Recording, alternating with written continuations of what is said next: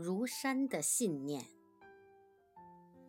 人生如同一栋栋大厦，有的直指青天，有的却低矮阴暗；有的坚不可摧，有的摇摇欲坠。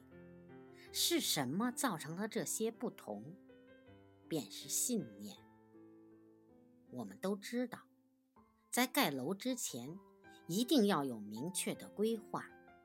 绘制出清澈的蓝图，然后根据规划和蓝图打地基建房子。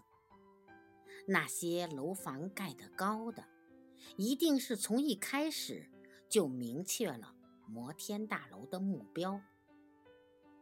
在这个明确信念的指引下，步步为营。